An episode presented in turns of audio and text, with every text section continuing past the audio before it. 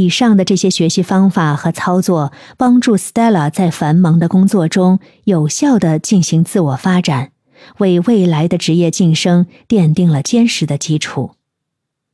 在入职后的第三年，Stella 获得晋升，成为中级产品经理。他开始独立负责一些重要产品项目，并开始带领一小组团队。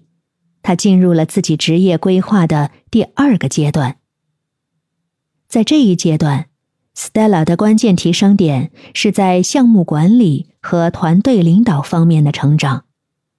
他需要提高自己的领导力，并学会更好的协调团队合作，同时加强产品规划和执行能力。